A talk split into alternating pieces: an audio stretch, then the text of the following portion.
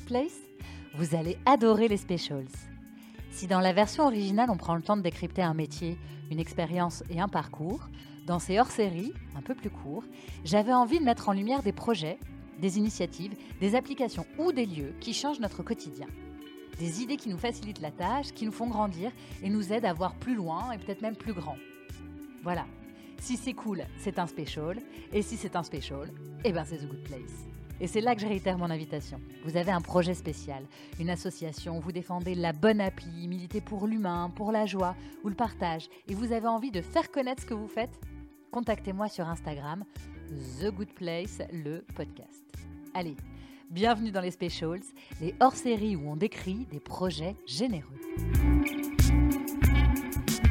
J'adore les pâtes à la vongolais. Cette année, j'ai découvert un restaurant à Sceaux en région parisienne.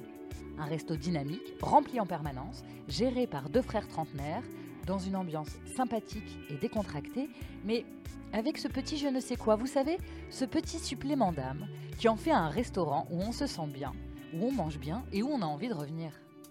Évidemment, je me suis demandé à quoi ça tenait tout ça. Ces plats, ce savoir-faire, cette authenticité qui transpire partout dans le restaurant, même à travers les murs. Qu'est-ce qui fait qu'on préfère un resto plus qu'un autre? Pourquoi on prend nos habitudes à l'italien du coin et pas au bistrot Ou le contraire?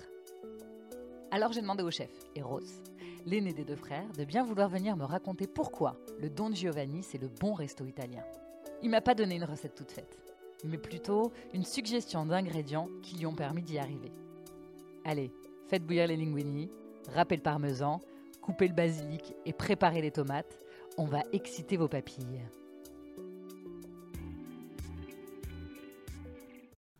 Bonjour Eros. Bonjour. Mais est-ce que tu veux bien te présenter s'il te plaît et me dire ce que tu fais dans la vie? Alors, euh, Eros, Papa Sergi, Ouais. euh, restaurateur, cuisinier, D'accord, tu as quel âge? 32 ans, bientôt 33. Bientôt 33. Est-ce Ouais. que tu peux me dire où tu travailles? Eh bien, je travaille à Sceaux, 11 place du Général de Gaulle, très exactement, Très exactement. au Don Giovanni. Au Don Giovanni, qui est donc un restaurant. Italien, Ouais, familial, oui. parce que du coup, ça fait 32 ans que euh, le restaurant euh, tourne grâce euh, à la famille Papa Sergi, mon père avant et maintenant mon frère et moi. D'accord, donc 32 ans, c'est ton âge. Donc effectivement, c'est pas toi qui as ouvert le resto. Plus le exactement, le restaurant, il a 29 ans. Il a l'âge de mon petit frère, D'accord. Andrea. Avec Ouais. qui tu travailles dans ce restaurant qui est un peu le restaurant sympathique de Sceaux. Ah bah ça, c'est pas moi qui juge, mais... euh, Tu me diras après. Ok. Euh, donc c'est un peu une histoire de famille?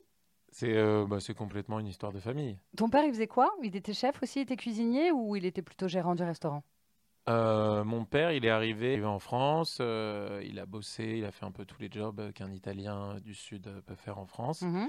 Il est entré dans une société euh, de produits italiens, représentant, Oui, le Café Musetti entre autres. d'accord. Et ensuite, avec son patron, ils ont décidé de s'associer, d'ouvrir le restaurant Don Giovanni parce que euh, il s'est rendu compte, mon père, qu'il avait quelques petits talents en cuisine.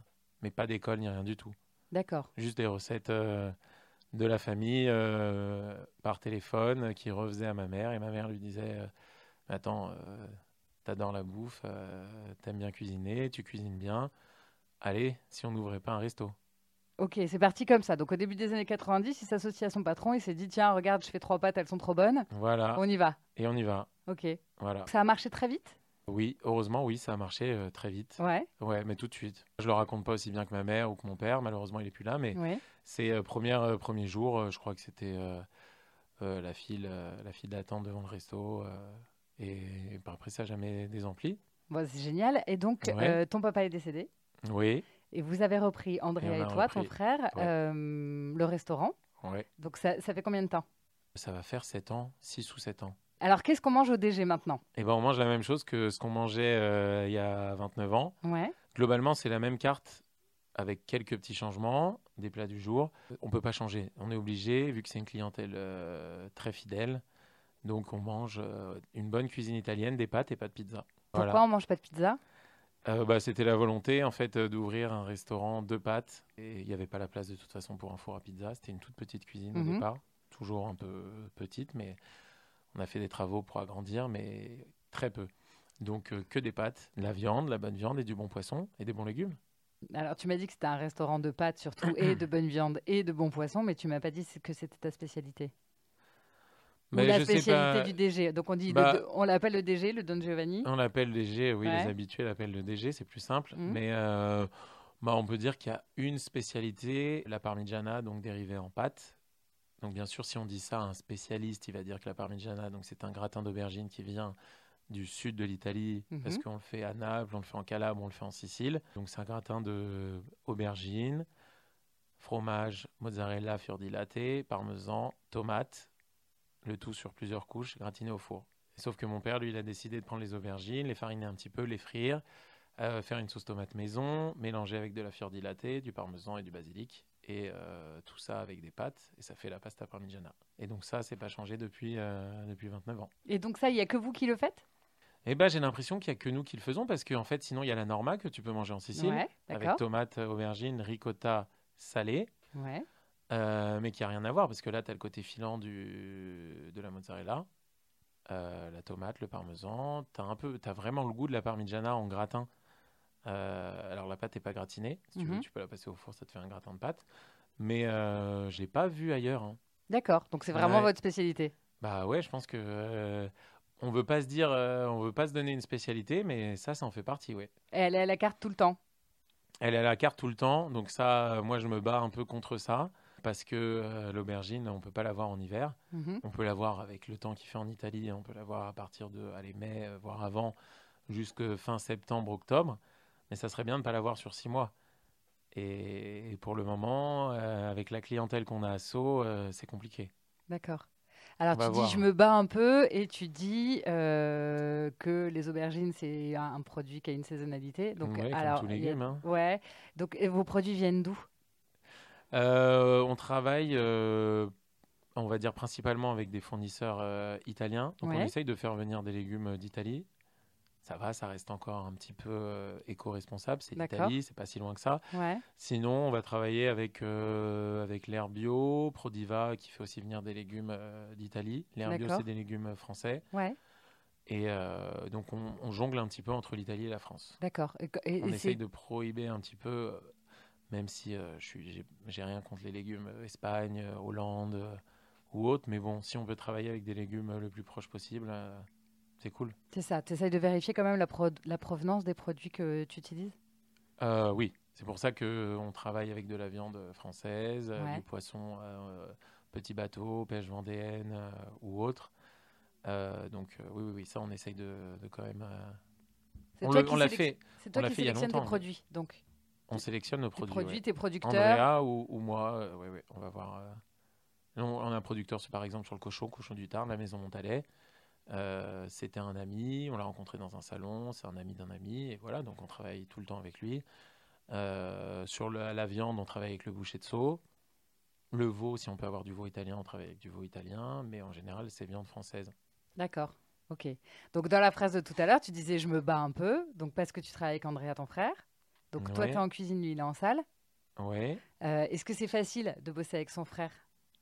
Bah, euh, c'est facile, oui. On va dire que c'est plutôt, Ouais. c'est plutôt simple parce que on vient de la même famille, on a, on a globalement les mêmes idées. Par contre, on n'a pas le même caractère. Donc, euh, c'est facile, oui et non. Mais après, euh, c'est juste une question euh, d'adaptation, euh, de communication.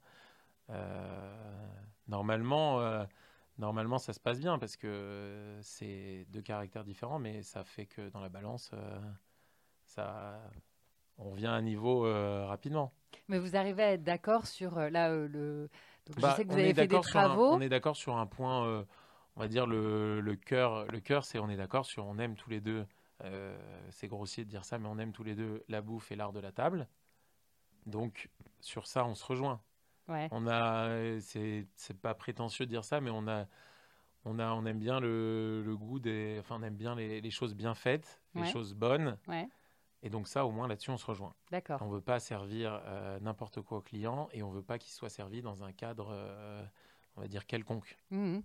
Donc là-dessus, on se rejoint. C'est un peu notre éducation, euh, c'est notre éducation familiale. On a eu ça avec notre père et notre mère, Ouais. donc on continue, on continue à, perpé- à perpétuer, à perpétuer, Perpétué. Ouais. perpétuer, pardon, la tradition. D'accord. Mm. Mais du coup, La vous personne plutôt parfaite, la personne en fait. parfaite ne va pas exister.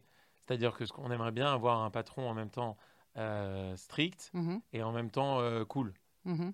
Mais la personne euh, comme ça, je veux dire, elle n'est pas. Donc forcément, bah, on fait un peu tous les deux les deux. Ouais. Mais moi, je vais plus, je vais plus pencher du côté un peu laisser aller. Et puis lui, de par. en plus, il a travaillé dans des étoilés, donc c'est vrai que ça, ça aide beaucoup.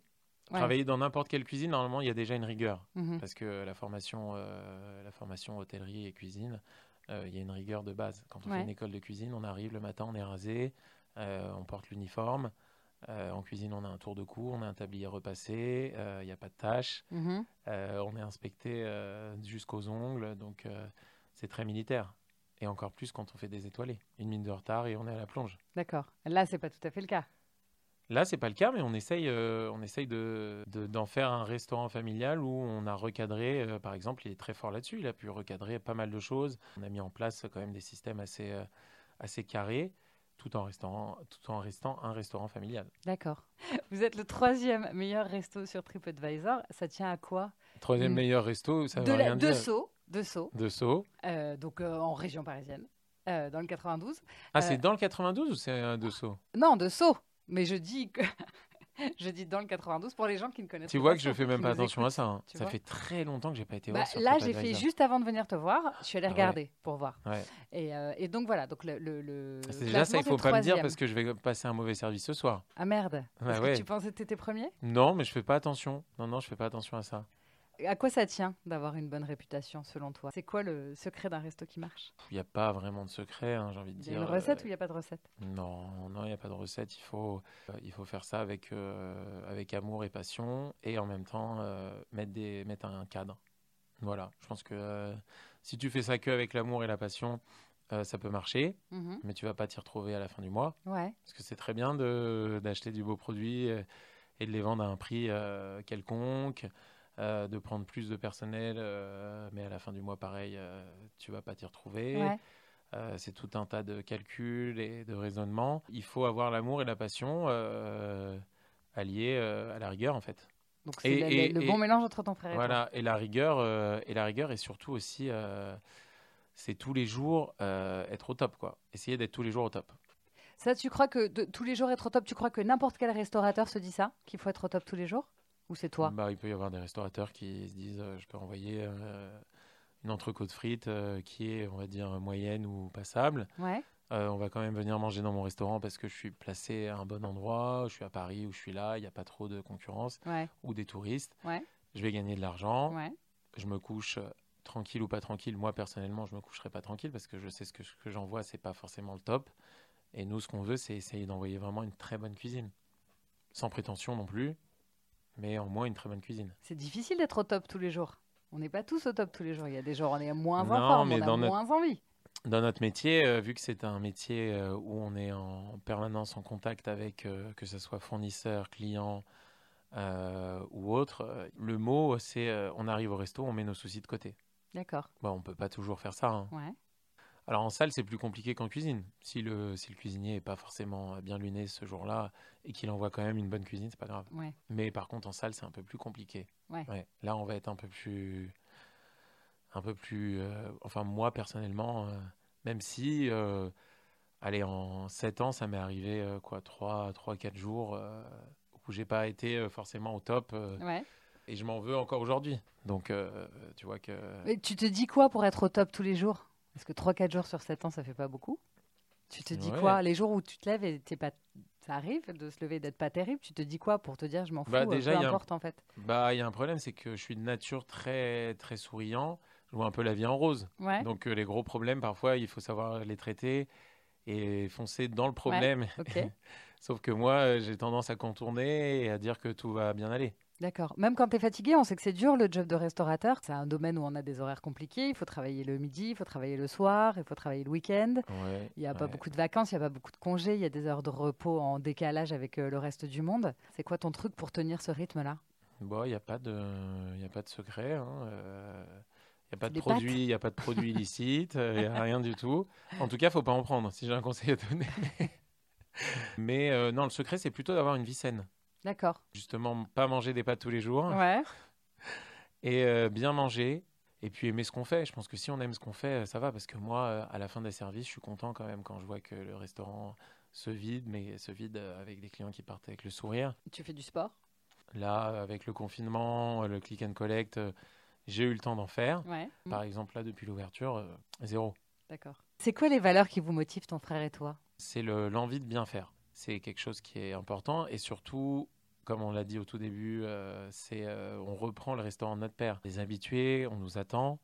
Et on a envie de, de- de continuer ce qu'il a fait, de pourquoi pas le laisser euh, à nos enfants. C'est une motivation. Et en plus, la motivation, c'est d'essayer de, de vivre avec son temps. Donc, c'est-à-dire de garder le, le resto comme il est, Ouais, tout son en lui, âme. a- ouais, son âme, Ouais. tout en lui apportant des modifications. T'as dit le transmettre à mes enfants. Tu te vois, euh, donc là ça fait 7-8 ans, tu as une trentaine d'années. Est-ce que tu te vois euh, finir ta vie euh, dans la cuisine du, du Don Giovanni? Alors dans la cuisine en soi, non, parce que ça serait compliqué. Mais en tout cas, Don Giovanni, oui, pourquoi pas. Après, on a d'autres projets. Ouais. Qui dit d'autres projets dit encore beaucoup d'autres soucis. Ouais. Forcément. hein. Ouais. Euh, après, c'est un autre métier d'en avoir euh, un, deux, trois, quatre. Tu deviens plus euh, businessman que restaurateur pur et dur. Mhm. Il faut apprendre à fermer les yeux, il faut apprendre à déléguer, mettre en place tout un autre système avec beaucoup plus de règles, de pointage, de travailler avec des logiciels pour les emplois du temps du personnel, Mhm. pour les réservations. et après, par contre, tu peux pas être dans tous tes restos à la fois. Donc, Ouais, t'es obligé de lâcher un, un Donc tout moi, petit je suis peu un sur petit euh, peu ton vieille- exigence de qualité, quoi. oui, moi, je suis un Ouais. petit peu vieille école et, euh, et oui, pourquoi pas, euh, pourquoi pas garder, euh, garder le Don Giovanni et peut-être pourquoi pas aussi le monter en gamme. Sceaux, c'est une petite ville, bourgeoise plutôt, de banlieue, une banlieue Oui. pro- euh, parisienne. Tu disais tout à l'heure que les clients, ils viennent depuis des années, depuis l'époque de ton père, tout ça. Mhm. Comment, c'est, c'est quoi votre relation avec ces gens-là, qui donc sont des habitués pour beaucoup? Vraiment très proche, très euh, parfois amical hein, Mhm. même. Euh, voilà, comme euh, notamment avec les commerçants et les clients qui viennent depuis très longtemps, même des nouveaux clients. Euh, on peut se ramener des choses, on s'offre des produits, euh, beaucoup d'échanges, des textos, des appels, euh, ça peut être même des photos quand on est en vacances ou quand ils sont en vacances. C'est intéressant parce qu'on côtoie autant, je sais pas, je vais dire au hasard, hein, des avocats, des, personnes du bâtiment, des, des personnes qui travaillent à Rungis. Euh, c'est très large. C'est très large et c'est enrichissant. Et tout cela se mélange aux tables dans- de- du restaurant, à la table du restaurant. Voilà. Ouais. Mais je pense que dans tout restaurant, euh, c'est comme ça. Moi, je l'ai découvert là au, au Don Giovanni parce qu'avant, j'étais dans les cuisines, donc j'ai découvert la salle euh, au Don Giovanni. Ouais. Mais euh, c'est vrai que c'est très enrichissant, c'est intéressant. Euh, ça prend aussi énormément de temps. hein. parce que moi, je suis pas, j'ai pas envie de parler deux secondes. Si je parle, je parle. on va s'étaler un petit peu, j'ai envie de dire, et on va et on va prendre du temps à la fin du service. Mais faire ça, ça veut dire que tu prends dans- sur ton temps de travail, euh, tu prends sur ton temps euh, perso aussi. Mhm. Admettons, tu finis ton service à 14h30, tu continues à parler avec le client jusqu'à 15h, 15h30 et ça dure 16h. Après, tu as des rendez-vous, euh, tu dois peut-être aller chercher les enfants à l'école. Donc, euh, c'est en même temps, c'est du boulot et en même temps, non, c'est quand même du plaisir. Ouais. Tu as des papiers à gérer, tu as des fournisseurs qui t'appellent, tu as des machines à laver euh, qui tombent en panne, tu as ta machine à café qui. enfin voilà, c'est difficile et c'est pour ça, je pense que quand on a plusieurs, tu te concentres sur euh, justement tous ces problèmes à côté et tu plus trop le temps de t'occuper de tes clients. C'est ça la question, parce que souvent on se dit, ouais, le job de restaurateur, ça a l'air hyper sympa, tu rencontres Ouais. plein de gens, tu bois des coups avec tes Ouais, ouais, ouais. clients. euh, en fait, pas du tout. En fait, euh, pas du tout, oui. C'est cool aussi de créer ta carte euh, et d'envoyer euh, des plats. Tu t'amuses, tu vas chercher tes, tes légumes au marché ou à Rungis. Mhm. Mais à côté de ça, bah oui, il y a une partie, euh, il faut faire des fiches techniques, il faut faire un food cost euh, pour voir si tu rentres bien dans les clous. euh, Un food cost, c'est quoi? Bah, on appelle une fiche technique pour voir. euh, Ton- C'est-à-dire calculer ton prix de revient de ton plat C'est Mm. ça que ça veut dire? Hein, Ok. En Avec ta fonction du, prix du nombre de tomates, de, de, de, de crème, du poids de, de, du poids de ta tomate. Euh, Ouais. Alors crème, on en utilise très peu quand même, donc euh, surtout. euh, de voilà. mozza, de burrata, de, Mais oui, de, de tout- pecorino. en plus, les prix, les prix, euh, les prix varient vachement en fonction des saisons, en Ouais. fonction des arrivages. Ouais. Euh, donc ouais, ouais, tout ça, c'est tout ça, c'est compliqué. Ouais. Et tu parlais des machines qui tombent en panne. des machines qui tombent en panne, du service après-vente. J'imagine euh, du personnel qui a un personnel problème qui qui ne tombe peut en pas être panne. présent.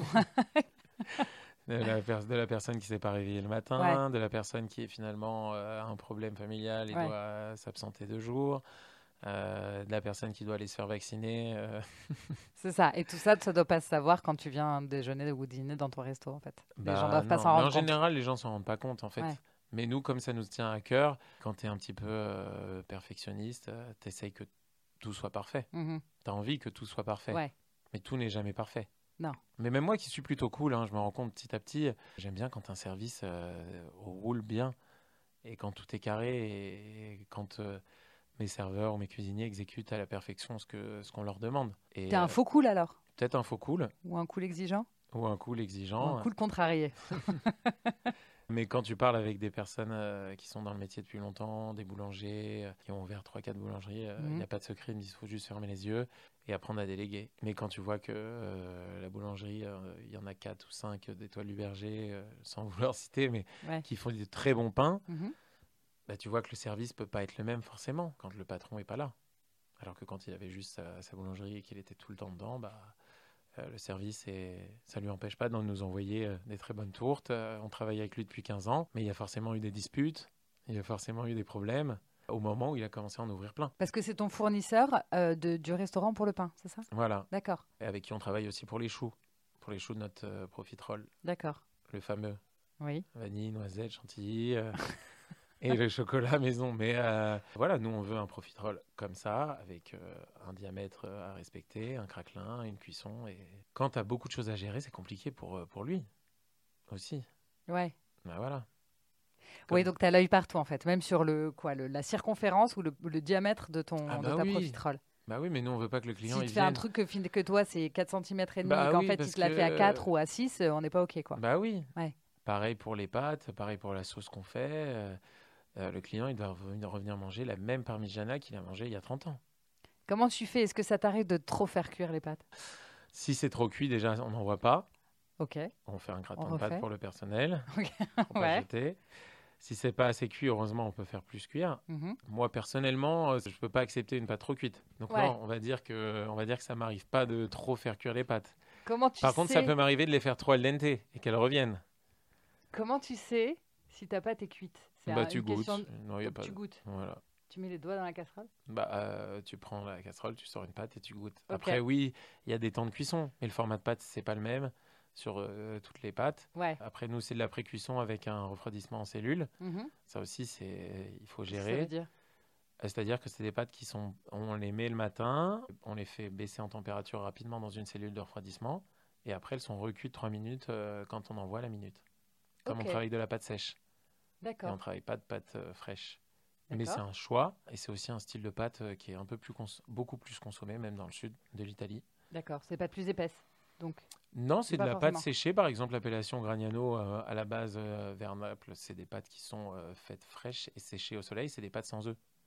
ok. Donc pour nous, plus digeste. Ouais. Donc plus elle est al dente, plus elle est digeste aussi. hein. D'accord. Et puis après, tu as, ce côté un peu... euh, bah, al dente, c'est cuisson parfaite. Donc tu as encore le petit croquant et elle est cuite. Alors, pourquoi le Don Giovanni, c'est le bon resto italien, le bon endroit Euh, Pourquoi les gens qui nous écoutent devraient venir au moins une fois déjeuner ou dîner au DG Si je te donne, euh, allez, 30 secondes pour me faire l'article, tu me dis quoi?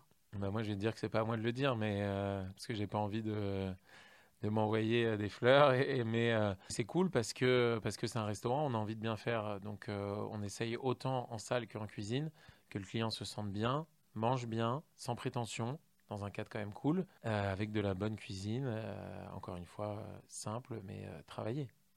Bon, Voilà. bah, Moi, je suis venue déjà déjeuner chez toi et j'ai très très bien mangé. Voilà. je- bah, moi, je recommande. Voilà. C'est le but. Euh, on va passer aux questions de la fin. Est-ce qu'il y a un resto où tu vas quand tu vas aller au resto et que tu vas pas au DG Tu vas où? Euh, je peux dire que j'aime bien me renseigner un petit peu avant avec euh, le bouche à oreille. Ouais, ou regarder notamment sur le fooding. Bon, après, ça a un peu changé. ouais, J'ai habité dans le 15e, donc euh, la cantine du Troquet, on mange très bien simplement. ouais. Euh, chez Elmer, on mange aussi très bien. Je sais que le, le pote de mon frère, un des meilleurs potes de mon frère, Enzo Scaramuzzino, euh, qui a ouvert son resto. Euh, le nom du resto, la ville, je l'ai plus en tête. Mais je suis allé lui filer un coup de main. En plus. Voilà, mais il s'appelle Enzo Scaramuzzino. Il est très connu. Il a travaillé dans pas mal de, pas mal d'étoilés. On mange très bien chez lui. Ouais. J'aime bien en fait les restaurants simples. J'ai été manger aussi à la Marine euh, à Noirmoutier, chez Alexandre Couillon. Ouais. En resto italien, j'aime bien manger des bonnes pizzas chez notre ami euh, Ave Pizza Romana, dans le 11e. Ave Pizza Romana. Ave Pizza Romana, donc une pizza fine, croquante, et il utilise en général un peu les mêmes produits qu'on utilise nous, et euh, c'est très bon. D'accord. Alors, tu t'appelles Eros? C'est quoi la meilleure chanson italienne pour faire la cuisine? C'est très cliché ça quand même. Bah ouais C'est hyper cliché. Écoute, t'appelles Eros, Heureusement que j'ai pas lu les questions avant l'interview quand même, parce que T'aurais pas répondu à celle-là? Pour faire euh, la cuisine, j'ai envie, de, pour, faire j'ai autre- envie- pour faire ce que tu veux. j'ai envie de dire ta que- j'ai envie de dire que là, j'ai une très bonne réponse, tu vois, comme ça, là, sur, Ouais. le... sur le vif. Euh, c'est que j'ai fait une playlist Click and Collect de toutes les musiques qu'on passe au Don Giovanni D'accord. et que j'aime bien aussi, Ouais. qui s'appelle la playlist, euh, je crois que c'est Don Giovanni Click and Collect, Ok. qui est ouverte. Ouais. Et euh, il va y avoir plein de musique italienne, surtout pas Eros Ramazzotti. Ah, merde. Voilà, comme ça on est bon. Non, mais il y en a plein. Et, euh, C'était pour la blague Eros Ramazzotti. Et après, j'aime beaucoup, euh, j'aime beaucoup, on écoute beaucoup Pino Daniel, parce que c'était un, Ouais. des, un des chanteurs préférés de, de notre père, de notre barman, D'accord. qui est encore là. Pino. Ouais. Euh, non, alors là, c'est Adriano Celentano. Ah, Adriano et Celentano. j'allais dire Adriano Celentano aussi, et euh, Lucio Battisti, Ok. qui sont trois artistes italiens euh, plutôt connus, mais que j'aime beaucoup. C'est de la très bonne variété italienne, on va dire. Et là, récemment, il y a, je crois qu'il s'appelle Andrea Lo Celso, qui fait de la musique italienne un peu comme on faisait à l'ancienne. euh, qui fait aussi des très très très très belles musiques italiennes, qui irait très bien sur des beaux films. Ouais, il y en a un aussi, mais alors du coup, j'ai- la moitié du nom. C'est euh, genre Albin de la Simone ou un truc de la Simone, un truc comme ça. Mais je crois que je crois que c'est ça. magnifique. Je crois que c'est ça. Je regarde en même temps sur mon téléphone. peut-être mais- Laszlo de la Simone ou un truc comme ça. Mais je crois que c'est ça en fait. Mais alors, dans ce cas-là, tu as été voir sur la playlist. euh, Non, j'ai mes propres euh, playlists. C'est vrai? Ouais. Ouais, bah voilà, mais je crois que c'est exactement ça, parce que j'ai mal dit. Euh, Andrea Lalso de Simone. Voilà. Et la chanson, elle s'appelle Vivo. Ah non, moi, c'est pas celle-là que j'ai. Voilà. Mais, Mais, en tout euh, cas, on recommande euh, ah, on l'artiste. reco- cet artiste-là Moi, je pense qu'il y en a, plein des titres de lui qui sont magnifiques. Euh, Il y en a énormément, ouais. Il y en a énormément, mais Vivo, elle est très très belle aussi, et je- bon, j'en ai, j'ai dû en liker au moins 5 ou 6. Ok. Bah, tu vois, tu as des très bons goûts. tu vois, je Franchement, tu m'épates, parce que pour connaître ça, euh, là, bravo. Après, tu vas sûrement fouiner comme moi sur peut-être un Spotify. jour, peut-être un jour, je ferai un podcast sur la musique. J'aimerais bien. Ouais. Donc ta playlist, c'est euh, Don Giovanni. Don Click and Giovanni, Collect Click sur and Collect. Spotify. Ouais. Voilà. Mais si. Il n'y a pas que de la musique italienne parce que c'est important. Ça, c'est très important. Bah oui, sinon dans le cliché. Bah non, on est trop dans le cliché. C'est vrai que les clients, pareil, ça, nos anciens clients, tout, au tout début, quand on a repris le resto, euh, ils nous disaient Mais il n'y a plus que de la musique italienne. Nous, on veut écouter Andrea Bocelli. Mais euh, notre père, Non. il n'écoutait pas que de la musique italienne. Ouais. Voilà, donc euh, j'ai toute une collection de vinyles de mon père euh, où c'est plutôt euh, Led Zeppelin, euh, les Who, Genesis et Mhm. compagnie. Ouais. Un restaurant italien, pour moi, surtout en France, c'est pas que de la musique italienne. Je suis d'accord avec toi. Ouais. Alors, la meilleure marque de pâtes pour toi, qu'on trouve pour nous, pauvres petits, Français qui allons au supermarché acheter nos pâtes, c'est quoi ta reco? On mange quoi? Au resto, là, en ce moment, on travaille avec euh, Monograno Felicetti. Ouais. Euh, je sais pas si ça se trouve dans le dit commerce. rien. Sûrement au bon marché, peut-être. Ouais, donc ça c'est pour les, bourgeois. Après, de prendre une pâte de l'appellation Gragnano, c'est très bien. Ouais. On a travaillé avec Antica Macaroneria. C'est une pâte qui est faite dans les pouilles. Mhm. Et là, regarde derrière toi, tu vas avoir un paquet de pâtes euh, Fabri. Donc ça aussi, c'est une très bonne marque. Et si tu lèves la tête juste au-dessus, derrière, sans te faire de tour de cou, Ouais. tu as la pâte euh, Failla. Ok. Voilà. Bon, tout ça trouve des au très-.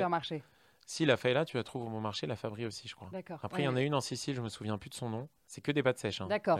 ou sinon, au mieux chez le traiteur italien. On les trouve normalement. Bah, chez le traiteur italien, ça dépend quel traiteur. D'accord. C'est triste à dire, mais en banlieue, Parce que euh, tout le monde ils peut sont pas pas encore bon très pointus. Il ouais. Il n'y a, pas le bon marché. Ça fait un petit peu prétentieux de Ouais, dire ça fait un peu. Mais non, mais c'est parce que on reste encore sur la De Cecco, euh, la Barilla. ça. euh, mon De Cecco, c'est une très bonne pâte. hein. Si on est fort, on arrive à faire une très bonne spaghetti de Cecco- euh, avec des De Cecco. Ok. Voilà. Ok. Ok. Ok. Après, je vais pas m'étaler sur le sujet parce que sinon, on peut repartir encore pour 30 minutes. Ouais, c'est ça. Et donc on a dit qu'on On n'a pas beaucoup parlé de hein. cuisine, hein, quand même. C'est toi, tu parles d'autre chose. Merci beaucoup, Eros. Est-ce que j'ai une dernière Avec question? Est-ce que tu as entendu parler d'une initia- d'une initiative que je pourrais mettre en lumière dans un prochain épisode, dans un prochain spécial Alors, qu'est-ce que tu entends euh, par le mot initiative? En fait, un bon endroit, une bonne initiative, une, une bonne association, une bonne application. The Good One, pour toi, c'est quoi en fait? Un truc que tu Ah trouves ouais. chouette et dont tu voudrais parler, qu'on voudrait, que tu voudrais qu'on mette en lumière? Là, là-dessus, je vais pas être très fort. C'est pas grave. Si t'as, si c'est bien. Si t'as pas, c'est pas grave. Après, dans tes Euh, prochains podcasts, je te coupe, mais tu peux aller voir, oui, les commerçants de Sceaux, comme le boucher, qui fait un travail de dingue, qui se lève tous les jours euh, très tôt, euh, le matin, et qui finit très tard, et qui travaille encore à l'ancienne. Voilà. Eh ben, pourquoi pas? Pourquoi pas? Je vais appeler le qui n'est pas une initiative ou un petit projet. mais en tout cas, je trouve que c'est c'est c'est très difficile. C'est un beau métier. Mais non, mais c'est vrai que dans la version longue du podcast, j'ai pas fait de boucher encore. Et pourquoi pas? Voilà. Pourquoi pas? Pourquoi Ouais. pas? Merci beaucoup, Eros, pour ton temps, pour tout ce que tu Ben, nous as raconté sur le Don Giovanni. J'espère D'avoir, que ça va euh, donner aux gens de, envie de venir vous voir.